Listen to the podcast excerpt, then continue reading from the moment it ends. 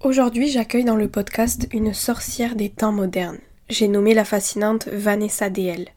Alors que ce terme de sorcière a longtemps effrayé, elle assume pleinement ce statut. Dans l'épisode d'aujourd'hui, vous allez découvrir ce que signifie que d'être une sorcière d'un point de vue spirituel mais aussi politique.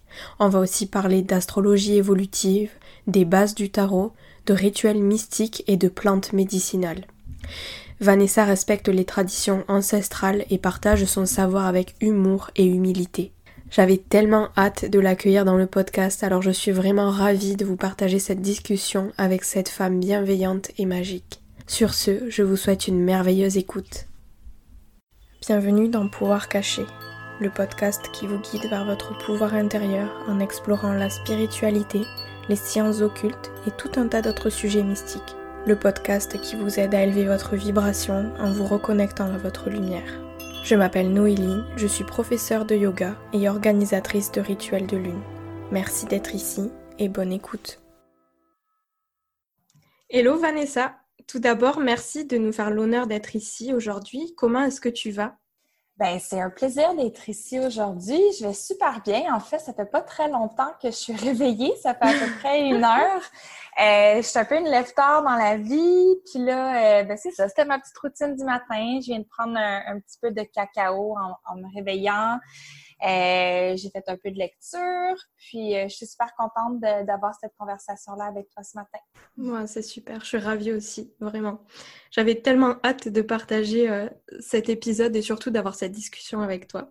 Mm. Est-ce que du coup, tu pourrais te présenter et nous dire qui se trouve derrière Vanessa DL ben oui, certainement. Euh, donc, euh, Vanessa DL, mon Dieu. En fait, euh, mon nom, c'est Vanessa Dion-Lirette. Ouais. c'est drôle parce que Vanessa DL, c'est comme le nom que j'ai décidé d'utiliser pour, ben, pour me présenter un peu plus parce que, bon, Dion-Lirette, je trouvais ça long. Puis là, il y a tout le temps aussi la guerre entre les parents de si tu choisis un des deux noms de famille, les parents se sentent mis à part. Donc, je décide de juste faire une abréviation avec mon nom comme ça.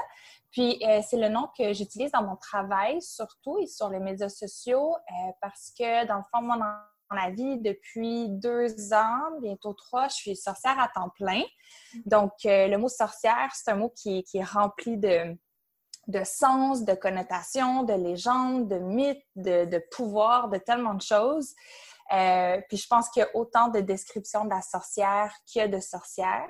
Mm-hmm. Mais pour moi, c'était comme une manière de, me présenter, puis de, c'était comme un terme parapluie en fait qui englobait le tarot, l'astrologie, l'enseignement du yoga, les rituels, euh, puis qui en même temps, pour moi, c'est la sorcière est une figure politique super importante en lien avec le féminisme, avec l'inclusivité, euh, avec euh, l'équité aussi. Donc, donc, ouais, c'est, c'est, je, te dirais que ça fait presque trois ans que je dédie mon temps à, ce travail-là, puis je me sens tellement choyée de faire ce qui me passionne le plus dans la vie. C'est vraiment un, c'est vraiment tout un honneur que j'ai de, de, réussir à faire ça.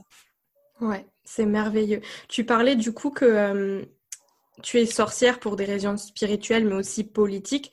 C'est vrai qu'il y a beaucoup de gens qui vont comprendre le côté spirituel, mais le côté politique, c'est quelque chose qui est un petit peu plus compliqué à cerner peut-être pour certaines personnes, notamment euh, par rapport à l'image euh, qu'on a de la, de la sorcière, par mm-hmm. rapport aux, aux histoires qu'on nous racontait quand on était petit et tout ça. Du coup, je veux bien que tu nous parles un petit peu plus de ce volet politique qui est attaché à la sorcière. Ben, c'est drôle parce que dépendamment à qui tu parles, il y a des... moi j'ai trouvé que d'initier les gens à l'archétype de la sorcière par le côté politique, les adoucit vraiment plus rapidement. Tu sais, je pense que quand tu expliques le côté politique, les gens comprennent plus des fois que quand tu essaies d'expliquer le côté spirituel parce que là, les gens trouvent que c'est perché, tu sais. Mais euh, le côté politique, pour moi, euh, bon, il y, a plusieurs aspects à ça. C'est sûr que le livre de Mona Cholet, euh, Sorcière, la puissance invaincue des femmes, a été une ressource super importante pour m'aider à comprendre l'archétype de la sorcière comme étant l'archétype de, j'ai envie de dire la femme, mais je vais dire de la personne qui, qui s'appartient. C'est vraiment l'essence d'une personne qui est authentique, qui habite sa vérité, euh, qui est loyale envers même son excentricité, puis qui n'essaie pas de se fondre aux normes qui sont imposées par la société. Fait quelque chose de, il y a quelque chose de très rebelle euh, mm. pour moi dans l'archétype de la sorcière.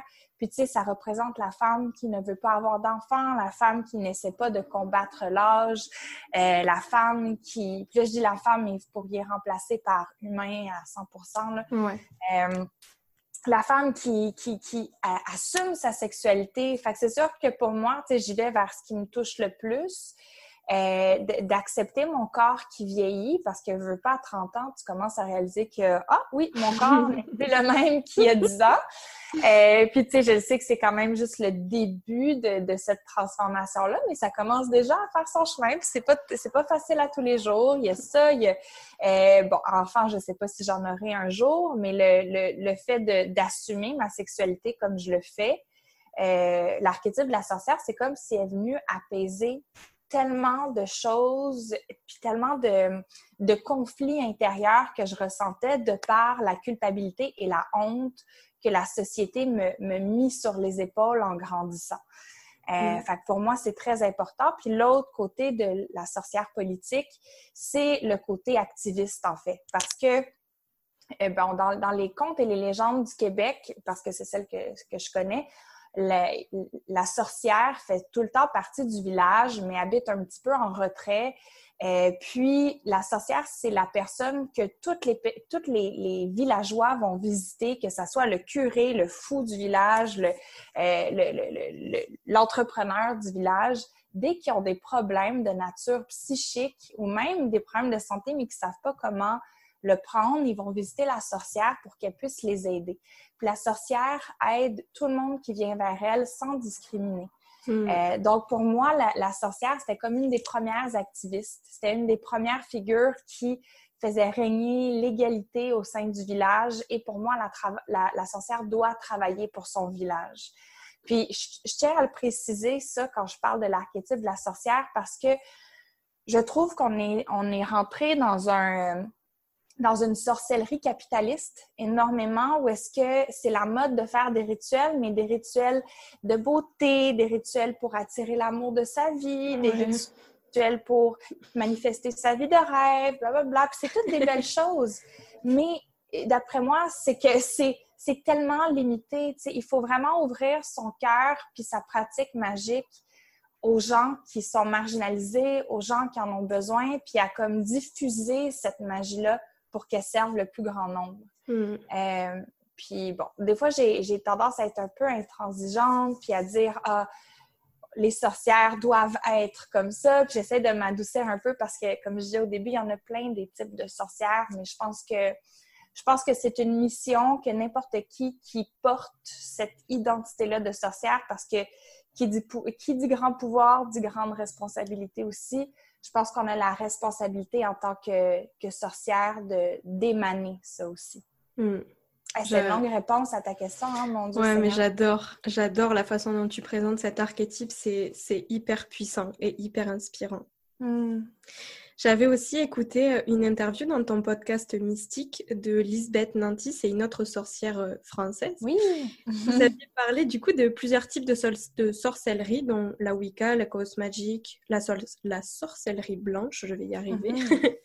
dans quel courant, si on peut dire comme ça, de, de sorcellerie est-ce que tu t'inscris? Euh, moi, je m'identifie beaucoup à la magie bienveillante. Donc, c'est sûr que euh, j'essaie de ne pas utiliser des termes comme magie blanche, magie noire, parce que c'est vraiment des termes qui ont été pensés euh, avec une mentalité euh, ou dans un système raciste. Donc, on essaie de déconstruire ça. Donc, au lieu d'appeler ça de la magie blanche, en grosses guillemets, on va parler de magie bienveillante. puis pour moi, la magie bienveillante, c'est vraiment une magie qui n'est pas coercive ou est-ce qu'on ne veut pas amener quelqu'un à faire quelque chose qui ne ferait pas naturellement ou à le faire contre son gré? Je donne un mm-hmm. exemple. Si tu as un, le béguin, comme vous diriez en France. au Québec, on dirait tu as un kick. Tu as un kick sur une personne, euh, puis que tu veux que cette personne-là tombe en amour avec toi, ben, de faire un rituel pour l'attirer dans ta vie, c'est coercif. Tu, tu, le pousses à faire quelque chose, tu l'influences dans une direction parce que la personne n'irait peut-être pas naturellement. Moi, ça me parle moins. Mon, on dirait que mon, ma boussole morale, euh, elle commence à capoter quand, quand, on parle de choses comme ça. Donc, pour moi, ça serait plus de faire un rituel qui, euh, je sais pas, moi, attirait la bonne personne pour moi vers moi ou un rituel d'amour propre qui m'aiderait à, à élever mon amour propre de manière à ce que je ressente plus vraiment le, l'obsession peut-être pour cette personne-là. Je, je, changerais un petit peu l'angle du rituel de cette manière-là. Mais sinon, à part la magie bienveillante, j'adore la magie du chaos, euh, qui est une forme euh, très intuitive de magie, très... Euh, je le vois comme une forme très libérée aussi, où est-ce qu'on n'est plus dans la magie très cérémoniale, dogmatique, que lorsque tu fais un rituel, tu ouvres de cette manière-là, ensuite tu fermes comme ça, tout le monde marche dans le sens des aiguilles d'une montre, puis blablabla. Puis j'en ai fait des rituels comme ça euh, quand j'étais plus jeune, puis c'est juste que je trouve ça très... Euh, je trouve ça très oppressant, en mm-hmm. fait. Puis je trouve que c'est pas dans l'oppression que la magie s'anime le plus ou que l'intuition prend sa place le plus naturellement. Donc, pour moi, ça fonctionne toujours mieux d'y aller d'une manière qui est euh, qui est tellement naturel que des fois, je sens que je redeviens un enfant dans mes rituels.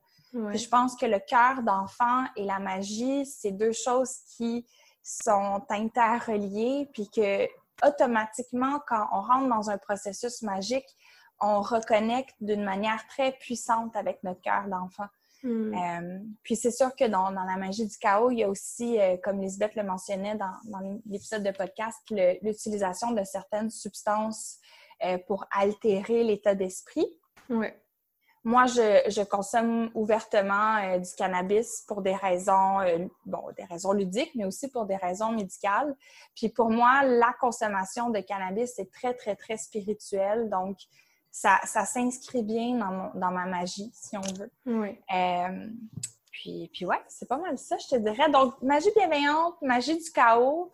bon, je me, je m'identifie beaucoup aussi à, au Moon Witch, donc aux sorcières lunaires, si on veut, là, où est-ce que la lune est vraiment une de mes alliées principales dans ma pratique. Mm-hmm. Ça fait le tour. C'est fascinant. Je pourrais t'écouter te parler ça pendant des heures. du coup, tu fais aussi de l'astrologie depuis euh, de nombreuses années maintenant. Oui. Il existe plein de courants différents en astrologie, dont l'astrologie védique, orientale, occidentale, etc. Je sais que tes grandes inspirations sont notamment Stephen Forrest et euh, l'astrologie évolutive. Est-ce que tu pourrais nous expliquer ce que c'est et comment tu te sers de ça au quotidien? Oui, donc euh, l'astrologie évolutive, c'est comme une. Euh, c'est un type d'astrologie qui, selon moi, est beaucoup plus déterminé, et beaucoup moins déterministe, pardon, puis mise beaucoup sur la capacité de l'humain à évoluer et à se transformer. Donc, à ce moment-là, la carte du ciel, qui est un peu comme la photo qu'on prendrait du ciel au moment même et à l'endroit même de notre naissance, devient pas l'histoire de notre vie ou comme l'histoire de notre destin, si on veut, mais devient une boussole avec laquelle se guider. Moi, j'aime beaucoup l'astrologie évolutive parce que ça responsabilise beaucoup plus l'humain derrière la carte du ciel et c'est beaucoup plus nuancé dans le sens où est-ce que oui, on, conçoit bien que la carte du ciel a un impact sur la personne qu'on devient, mais on conçoit que c'est pas la seule chose qui va impacter mm. euh, l'humain. Donc, tu sais, ton, ton, upbringing, qui est la manière que tu as été élevé, euh, tes expériences de vie, tes traumatismes, tout ça, ça va aussi avoir un impact sur, euh, sur la personne que tu deviens. Fait que c'est dire que l'astrologie est un des éléments, mais n'est pas tout de, de, qui tu es. Tu sais. Euh, donc, moi, j'essaie je, vraiment d'aller vers des approches qui sont beaucoup plus terre à terre, qui est drôle quand on parle d'astrologie.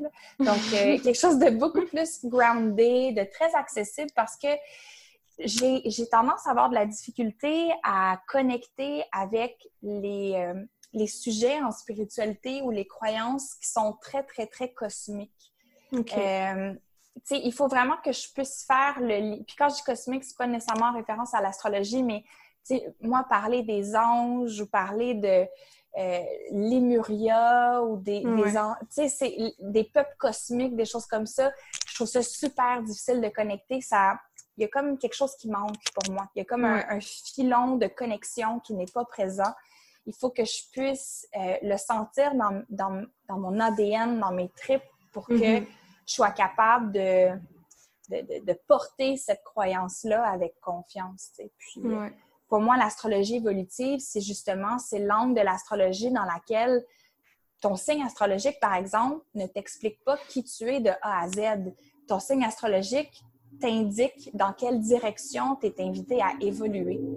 Puis pour moi, ça, c'est beaucoup moins statique, c'est beaucoup plus en puissançant, qui n'est pas un mot, on s'entend, mais euh, la, traduction euh, de, empowering. Ouais.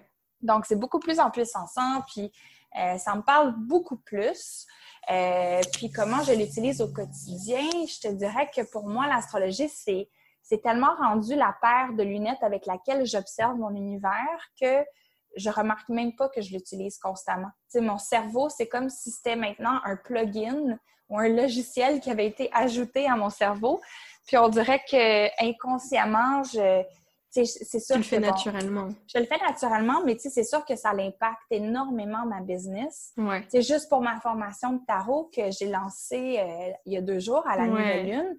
J'ai décidé de vraiment suivre le rythme lunaire pour lancer ma formation. Donc, je l'annonce euh, à la nouvelle lune en cancer, qui est la, nouvelle lune qui a lieu dans ma maison 10, ma maison de la mm-hmm. carrière.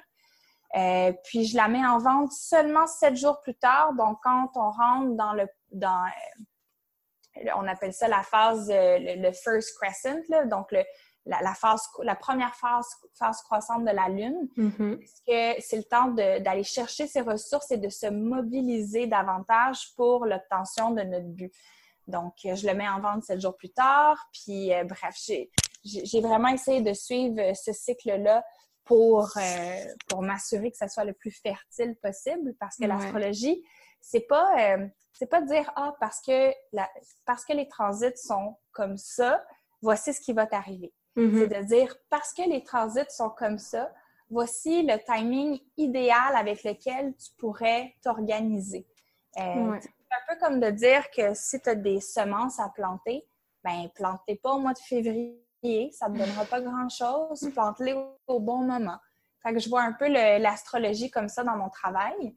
Euh, mais écoute, je l'utilise pour comprendre les gens autour de moi, pour, euh, euh, pour avoir plus de compassion pour les gens que je comprends moins aussi mm-hmm. souvent. ça, ça, me permet d'une certaine manière d'intellectualiser un peu les gens puis de, de gagner beaucoup plus de, de compassion envers les gens. Euh, ça, c'est une chose qui, que ça m'a beaucoup aidé à faire euh, parce que l'idéaliste que je suis, des fois, manque de patience pour les gens euh, qui n'ont pas les mêmes valeurs que moi.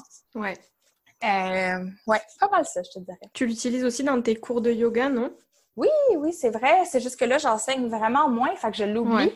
Mais en tant que professeur de yoga, à chaque semaine, on se dit, OK, qu'est-ce qu'on enseigne cette semaine? Ben moi, souvent, je vais regarder qu'est-ce qui se passe en astrologie ah, il y a une nouvelle lune dans, le signe du cancer, on serait peut-être mieux d'aller travailler le deuxième chakra, de travailler l'ouverture hmm. des hanches, ou au contraire, peut-être que parce que ça fait un mois qu'on est dans le, mois, dans le, dans le signe du cancer, puis que les émotions, on les a assez cultivées, on va faire des, des, fermetures des hanches de manière à comme recentrer un petit peu nos émotions. OK. Hyper intéressant. Et comme tu dis, je trouve que cette façon-là de l'aborder, c'est beaucoup plus impuissant que, que de se laisser, euh, on va dire, de se laisser euh, complètement ben, démoraliser, on peut dire ça comme ça, parce que si, tu, mhm. si tu te laisses vraiment guider sans non plus trop te poser de questions, tu es, complètement à, la merci euh, de cette chose et ça ne te permet pas de t'empuissancer. Oui, exactement. Puis je pense que c'est quelque chose de super important pour toute personne qui gravite dans le monde de la spiritualité et de l'ésotérisme de garder un esprit critique qui est très, très fort. Euh, mm. Tu sais, le scepticisme, c'est pas une mauvaise chose. Euh, moi, je m'identifie beaucoup comme une, mystique sceptique, où est-ce que je, oui, j'aime ça explorer, oui, j'aime ça euh, ouvrir mon esprit à, des choses qui sont parfois vraiment bizarres et vraiment perchées, mais je vais toujours garder un scepticisme qui me permet de me protéger, puis de, de digérer certaines idées avant de les accepter parce que il y a des gens qui sont très, très mal intentionnés dans ce milieu-là. Moi, j'en ai rencontré des gens qui, euh, qui abusent de leur pouvoir, des gens qui euh, veulent se faire de l'argent sur le dos des autres, qui ont... Puis, on parle même pas ici des, des scandales euh, de nature sexuelle, donc des choses comme ça. Il faut faire attention, sinon on laisse la place à des gens comme Bikram, comme. Osho, comme comme il y en a tellement, tu sais. Puis je pense que c'est juste de garder l'équilibre entre oui, l'ouverture du septième et du sixième chakra, où est-ce qu'on se connecte au cosmos, à l'univers, mais garder aussi l'intellect très actif. L'intellect qui est beaucoup plus froid, qui est beaucoup plus pragmatique, beaucoup plus rationnel. Euh, et oui, la spiritualité et le rationnel peuvent cohabiter. c'est vraiment un c'est vraiment un mythe que, que lorsqu'on rentre dans la spiritualité, on laisse tomber tout ce qui est rationnel de côté, puis la raison n'a plus lieu d'être. C'est faux, ça. Oui, euh, mais oui, donc euh, c'était comme un, un petit, euh, une petite parenthèse que je voulais faire. C'est important de le dire. Oui, je, trouve ça super important de le mentionner, ça. Du coup, quand on parle d'astrologie, pas mal de gens, quand ils commencent à s'intéresser à ça, ils vont s'intéresser à leur trinité, donc leur signe solaire, lunaire et leur ascendant. L'étape d'après, ça va être euh, d'essayer de comprendre et de lire ta carte du ciel. Donc, toi, c'est ton métier. Mm-hmm. Et se faire lire sa carte du ciel, comme tu disais tout à l'heure, c'est un petit peu euh, une boussole pour euh, comprendre son chemin de vie. Est-ce que toi, tu te sers du coup de ta propre carte du ciel comme une map, un petit peu comme un guide dans ta vie? De manière obsessive. c'est ça le problème. Euh, oui, je m'en sers énormément. Pour moi, là, ça a tellement été un... Puis c'est pour ça que je le partage, c'est parce que ça a tellement été un outil qui m'a assisté, qui m'a guidé, euh, qui m'a aidé à, en fait, euh, réaliser c'était lequel mon chemin, malgré toutes les interférences que l'on reçoit de, notre société. De comme, ah, ben là, à 30 ans, tu devrais avoir une maison, un chum, un patio, une tondeuse. euh, puis, écoute, euh, tu devrais avoir un emploi qui te donne tant par année, puis tu devrais focuser sur la sécurité financière, puis sur avoir des assurances au cas où que tu tombes malade, puis des choses comme ça. Puis, il y a tellement d'interférences que pour moi, ma boussole, ma carte du ciel me servit à réaliser que j'étais faite pour un chemin qui est très inusité, en fait. Que mon chemin de vie, que c'est correct, en fait, pour moi. De, tu sais, moi, j'ai beaucoup, beaucoup de planètes en scorpion. Mm-hmm. Dans ma maison 2, qui est euh, la maison qu'on associe à euh, la richesse. Fait qu'autant la richesse intérieure, mes talents, mes, mes habiletés, que comment j'utilise cette richesse-là intérieure pour me générer un revenu, donc une richesse monétaire. Mm-hmm. Puis pour moi, de travailler dans le domaine de l'ésotérisme, d'utiliser, mais je, je, veux pas, je vais appeler ça des dons, mais je dis pas que c'est juste moi qui en a là, du tout, là, euh, de travailler mes, habiletés euh, intuitives, on va dire, ou mes dons intuitifs que tout le monde a. Euh, et de les utiliser pour gagner du pouvoir, de comprendre est, comment avoir confiance en moi puis de générer un revenu à travers ça, ça fait énormément de sens euh, pour moi. Donc, euh, donc oui, je l'utilise constamment en relation. Euh, j'utilise beaucoup les synastries et les composites, qui sont mm-hmm. deux types de deux méthodes différentes en fait pour voir si on a un bon fit avec une autre personne. fait que c'est sûr que ça m'aide énormément quand je date. Je suis pas, je suis pas en couple en ce moment, mais en ce moment, je fréquente quelqu'un. Euh, puis ça m'aide à graviter, à, comme naviguer la, la, relation, à comprendre où est-ce qu'on a du travail à faire, euh, comme, OK, euh, mettons, ça, c'est une force naturelle qu'on a ensemble. Ça, on a de la difficulté là-dedans. Est-ce qu'on est capable de mettre de l'effort là-dessus pour essayer d'avancer ensemble et de cheminer? Euh, fait qu'encore là, c'est pas, même quand on parle de, de relations amoureuses en astrologie, c'est pas un oui ou un non. C'est pas genre, oh non, c'est de la merde ou ah oui, vous êtes des âmes sœurs. C'est, ah, il y a des relations plus fluides, il y en a des qui vont être plus challengeantes, mais qui vont mm-hmm. amener des grandes leçons. Donc, bref. Ouais, c'est euh, un outil hyper puissant, quoi. vraiment, vraiment, vraiment. Tu utilises euh, aussi beaucoup le tarot? Oui. Est-ce que tu peux nous expliquer ta façon à toi de l'utiliser?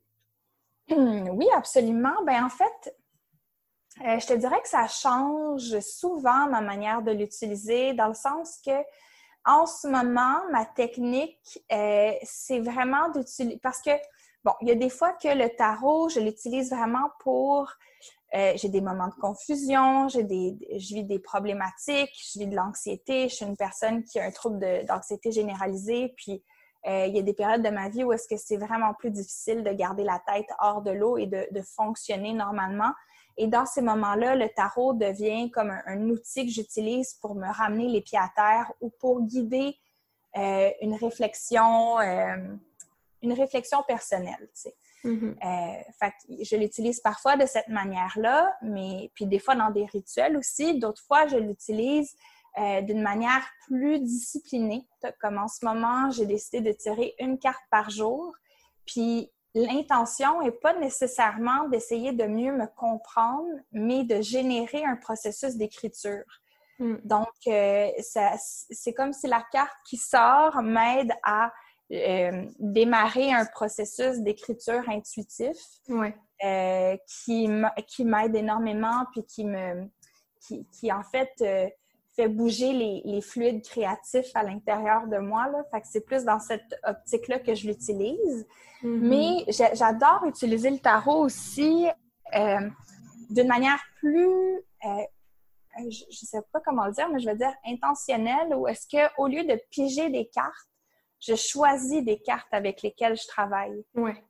Tu sais, les gens, ils, pensent que c'est très limité la manière qu'on peut travailler avec le tarot. Ah, j'ai une question à poser, je brasse les cartes. Ah, voici ma réponse. Mm-hmm. Mais non, on peut aussi travailler de l'autre côté, tu sais, de, de, se dire, bon, j'ai envie de... Tu sais, comme en ce moment, il y a une énorme vague de dénonciation de, de violence à caractère sexuel envers surtout les femmes qui a lieu dans la culture. Puis ça vient beaucoup, beaucoup euh, changer le paysage culturel québécois en ce moment. C'est quand même assez intense qu'est-ce qui se passe. Puis, euh, pour bien comprendre l'état de, des choses, euh, il y a deux cartes qui sont vraiment ressorties pour moi, puis que j'ai sorties de mon jeu de tarot, et c'est la carte de la tour qui est suivie mm-hmm. par la carte de l'étoile. La carte de la tour, c'est une carte qui nous parle de destruction comme un coup d'éclair, quelque chose de très rapide, mais qui vient abolir quelque chose qui était euh, nocif, obsolète, fonctionnait plus pour nous. Fait que c'est vraiment, je, le dis que souvent que pour moi, la tour, c'est une destruction curative. C'est une libération, mais qui passe par une destruction. Et la carte qui suit, la tour, c'est la carte de l'étoile, qui est une carte de guérison communautaire. Puis pour moi, c'est exactement ça qu'on est en train de vivre. Il y a eu une destruction assez inconfortable et douloureuse dans le paysage culturel québécois, mais qui fait en sorte vraiment comme une, euh, un processus super important, cette guérison collective-là, parce que le healing, la guérison, ça ne se fait pas juste euh, de manière individuelle. On a besoin de se rejoindre en communauté. C'est vraiment merveilleux, quoi. Les, le message derrière ces deux cartes, c'est, c'est hyper fort. Ah, c'est super puissant, là. Puis, tu sais, la, la, tour, c'est une carte que, que j'aime pas particulièrement piger, là, on s'entend. Quand elle sort dans mes tirages, là, la dernière fois qu'elle sortait tout le temps, euh, c'était juste avant que je me, je me blesse au dos. Puis, écoute, ça a été, oui, douloureux, oui, très rapide et imprévisible, hmm. mais ça m'a vraiment libérée d'une chose que je pouvais plus tenir, qui était l'enseignement du vinyasa à temps plein. Ouais ça me, ça m'a permis de faire ce que je fais aujourd'hui. En tout cas, c'est ça l'affaire, c'est que le tarot, c'est vraiment un art, premièrement, que je suis super excitée de commencer à enseigner à l'automne, mais c'est un art qui s'apprend à travers l'expérience. Mm. C'est pour ça que je tenais à, la formation que je vais offrir, c'est sur 14 semaines, puis je tenais à l'offrir euh, pendant une aussi longue période de temps euh, parce que selon moi, ça, ça, se, ça se savoure cet art-là, puis ça mm. s'apprend vraiment à petite dose. J'ai trop hâte en tout cas que ça sorte. Mm-hmm. du coup, j'avais aussi participé euh, à ton webinaire sur le tarot que tu avais organisé euh, par toi-même, mais aussi celui que tu avais fait avec Witch. Oui. Tu disais que c'était hyper important de savoir poser les bonnes questions au tarot. Alors, pour ceux qui ont envie de se lancer là-dedans, à quoi ça ressemble une bonne question? Bon, je tiens à dire premièrement que c'est personnel un petit peu à chacun, dans le sens que, bon, moi, j'ai mon idée de ce que c'est une bonne question, mm-hmm. mais je ne possède pas la vérité absolue. Fait que ça, je tiens à faire un petit, euh, un petit avertissement avant, mais selon moi, une bonne question, premièrement, ça ne se répond pas par oui ou par non. Mhm. Quand on pose une question au tarot, avoir une question ouverte, selon moi, c'est préférable parce que ça va amener notre réflexion, notre euh, c'est comme si le chemin que ça va que ça va créer dans notre conscience va être beaucoup plus intéressant que si on l'arrête à un oui ou un non. Puis tu sais, je veux dire, tu te dis OK, est-ce que je vais trouver l'amour de ma vie cette année? Puis là, tu piges la carte de la tour. Ouais. Comme, oh mon Dieu, anxiété généralisée, ça va mal. Euh, je vais me cacher au fond de mon garde-robe pour le restant de l'année. Mais si tu poses la question, qu'est-ce que je dois faire pour avoir accès à l'amour de ma vie? Puis que là, tu piges la carte de, de la tour, ben là, c'est dire, ah, il y a vraiment des croyances qui doivent être détruites. Ouais. Fait que selon moi, c'est que c'est beaucoup plus euh, c'est beaucoup plus en plus sensant que de poser des questions ouvertes et surtout des questions qui te ramènent à ce que toi tu peux faire, Ouais. qui ramènent vers une certaine responsabilité euh, personnelle. Donc, la manière que je formule mes questions, c'est toujours de manière à me demander pas ce que les autres vont faire, pas qu'est-ce qui va m'arriver de l'extérieur, mais comment moi je peux avoir un impact sur la suite des choses. Fait que c'est tout le temps euh, qu'est-ce que je dois laisser derrière moi, qu'est-ce que je dois cultiver, euh, quelle carte peut m'enseigner, euh, de quelle manière, quelles sont les ressources qui sont accessibles à moi pour me permettre d'atteindre telle chose. Donc, Mhm. Je dirais que pour premièrement, ben pas premièrement, mais millièmement, là, parce que j'ai l'impression que mes réponses sont très longues. mais euh, c'est important de, quand tu poses une question, d'avoir peut-être une petite idée de qu'est-ce que toi t'aimerais qu'il se produise à la fin. Tu sais, si, Ouais. tu, si ta question c'est euh, est-ce que je vais trouver l'amour de ma vie cette année? Est-ce que tu as vraiment envie de trouver l'amour de ta vie cette année? Est-ce que tu es réellement prête à Mhm. t'engager dans une relation? Puis si oui, quel genre de relation tu as envie? Fait que de clarifier quels sont tes buts, quelles sont tes intentions, puis de savoir qu'est-ce que tu veux, quelle est l'essence de ton désir. Après, tu utilises les cartes pour te guider vers l'obtention de ce que tu veux. Mhm. Tu peux pas utiliser les cartes. Ben, je veux pas dire que tu peux pas. Mais selon moi, c'est moins intéressant d'utiliser les cartes pour euh, t'imposer une réponse ou t'imposer des désirs plutôt que de faire la recherche toi-même. Mais ceci Hmm. étant dit, quand on ne sait pas ce qu'on veut, ça arrive des moments où est-ce qu'on se dit Hey, en ce moment, je ne sais pas de quoi j'ai besoin, je ne sais pas ce que je veux. Ben, ça, c'est une question qu'on peut poser euh, au tarot. Qu'est-ce que mon âme désire réellement attirer ces temps-ci? De quoi ai-je besoin pour poursuivre mon évolution personnelle? Euh, c'est vraiment dans, dans cette optique-là que j'essaie de poser mes questions parce que trop souvent, on voit genre, est-ce que tel gars va revenir vers moi? Est-ce qu'il m'aime encore? Puis t'es comme, OK, ben, vraiment, c'est vraiment Ouais. important, ça? C'est vrai, je suis 100% d'accord avec toi, ouais. Ouais. Du coup, par simple curiosité, c'est quoi ta carte préférée dans le tarot? Ah, c'est une belle question, ça. Euh, ça change. J'aime beaucoup, comme les cartes qui m'excitent là, quand j'ai quand j'y retourne, puis c'est ces cartes-là. L'étoile, c'est vraiment une de mes cartes Ouais. à vie. C'est en fait, euh, c'est mon premier amour, la carte de l'étoile. Euh, c'est pour ça que je l'ai tatouée à l'intérieur du bras. Mhm. Euh, ça a été comme la carte qui a ouvert pour moi le. Je la vois comme une clé, la carte de l'étoile, puis c'est comme si pour moi, ça allait déverrouiller le monde du tarot. Mhm. Euh, ça m'a donné accès à la, à la magie du tarot, puis euh, je l'associe beaucoup à ma mission de vie, euh, à ce que je veux offrir, puis c'est une carte que je trouve juste magnifique. Sinon, la grande prêtresse, je l'aime beaucoup aussi. Je la trouve vraiment magique. J'adore les reines du tarot aussi. Je les trouve très puissantes. Ils nous amènent beaucoup vers l'idée justement de la canalisation, de l'écoute de l'intuition afin de manifester quelque chose Mhm. Euh, ou de reprendre son pouvoir, de- d'avoir souveraineté sur sa vie. Euh, donc, euh, ouais, grande prêtresse, étoile, les quatre reines. Et euh, y en a-tu une autre que je pourrais te nommer? Ben, tu m'en as demandé une, je t'en ai donné six quand même. ça me va Parce que aussi. ça, c'est. Plein de belles femmes, en tout cas, dans tes cartes. Oui, oui. J'ai une essence qui est très, très, très féminine. Ouais. Euh, puis, tu sais, dans le sens que pas nécessairement dans mon genre, mais dans mon énergie, il y a beaucoup, beaucoup de féminin sacré. C'est...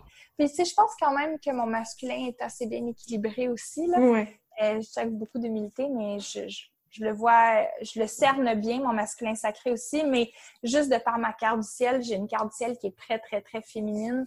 Hmm. Puis euh, je suis très attirée vers, euh, tu sais, même dans la musique, je vais être beaucoup attirée par des voix de femmes. Ouais. Euh, ça me, je sais pas pourquoi, ça m'attire plus. C'est juste toi. oui, et voilà. je vais un petit peu sauter du coq à l'âne, mais tu avais publié une vidéo sur Instagram d'un extrait de rituel de cord cutting. Ouais. Et je trouvais d'ailleurs cette vidéo juste euh, tellement ouf, trop magnifique. Ça me pousse du coup à te demander quelle est la place des rituels mystiques dans ta vie et à quoi ressemble un rituel pour ceux qui ne sont pas familiers avec ça? Ouais. Euh, tes questions sont vraiment bonnes en passant. J'aime comment tu as comme recherché. C'est le fun de, répondre à ces questions-là. Merci pour ça. Euh, écoute, pour moi, les rituels, c'est ce sont des gestes symboliques qui, justement, nous font regagner notre pouvoir personnel. Euh, pour moi, les rituels sont excessivement importants parce qu'ils donnent un rythme à la vie humaine. Fait qu'on n'a qu'à penser au mariage, au, mm-hmm. euh, comment on dit ça, quand, euh, aux enterrements. le mot me manque quand quelqu'un décède, c'est un rituel de ben bref, les enterrements, puis ces choses-là. Euh, ce sont des, euh, des, rituels qui sont très importants, qui ponctuent la vie de, des humains. Puis pour moi, des, des rituels qu'on fait à la maison de manière peut-être un petit peu plus personnelle et moins collective, c'est une manière aussi de ponctuer nos propres vies. Puis surtout dans des moments de stagnation ou des moments qu'on sent qu'on rencontre un blocage, comme pour moi le rituel de cord cutting.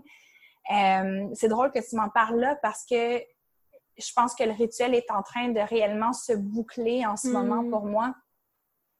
C'était une manière de, de, de, passer à travers une stagnation que je vivais parce que je vivais euh, une situation super difficile euh, où est-ce que j'avais rencontré quelqu'un euh, qui me faisait vivre énormément d'abus psychologiques, euh, puis du, du, harcèlement, puis qui, qui m'a amené dans un état que ça faisait longtemps que j'avais pas été.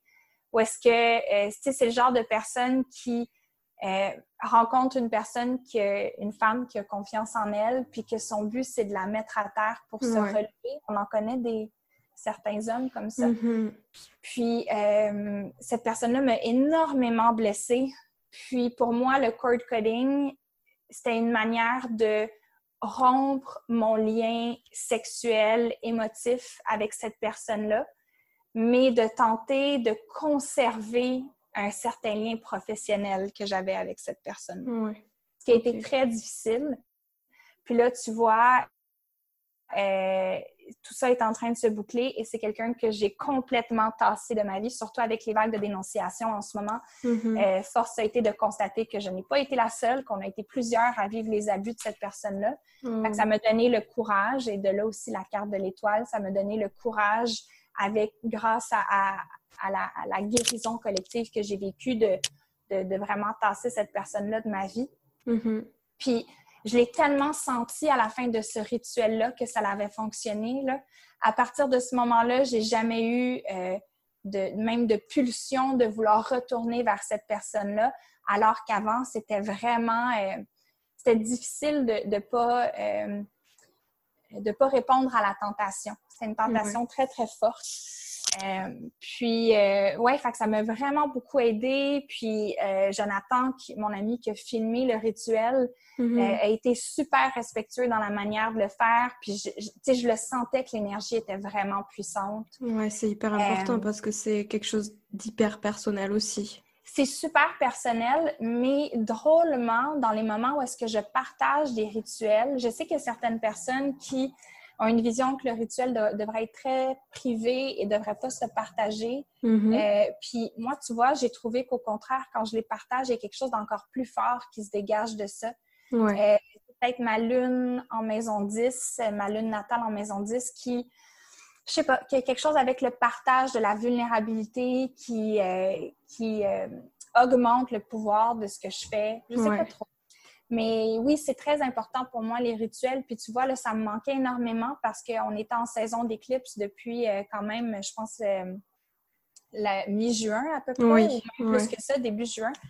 Euh, puis ça me manquait énormément parce que je ne fais pas de rituel pendant les éclipses, étant mm-hmm. donné que l'énergie est juste trop chaotique et trop forte. Là.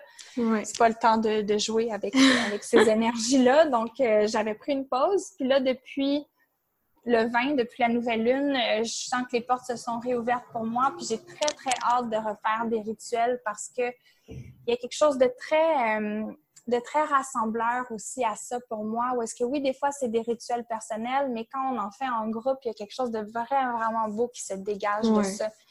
Euh, donc, donc oui, c'est une des parties de mon travail que j'aime le plus, je pense, que je considère le plus important et que le plus grand potentiel de, transformer les choses. Euh, ouais. D'accord, c'est ouais. J'adore t'écouter parler de ça, c'est hyper passionnant. Tu disais euh, tout à l'heure que tu utilises les plantes médicinales euh, psychédéliques aussi dans tes rituels. Parfois, oui. Tu as aussi fait une cérémonie d'ayahuasca dans ton cheminement spirituel personnel. Mhm. Il y a beaucoup de personnes qui démonisent tout ça. Est-ce que toi, tu pourrais nous partager ta pensée, nous expliquer ce que c'est, comment tu l'as vécu, comment tu l'utilises?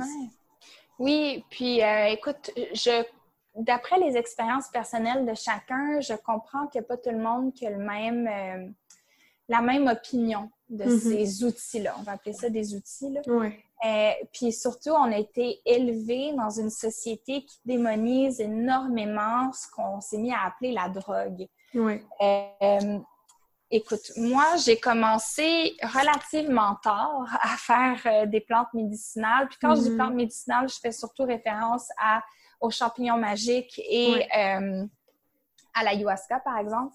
Donc, mais j'ai aussi fait de l'acide, j'ai fait de la MDMA aussi plus jeune.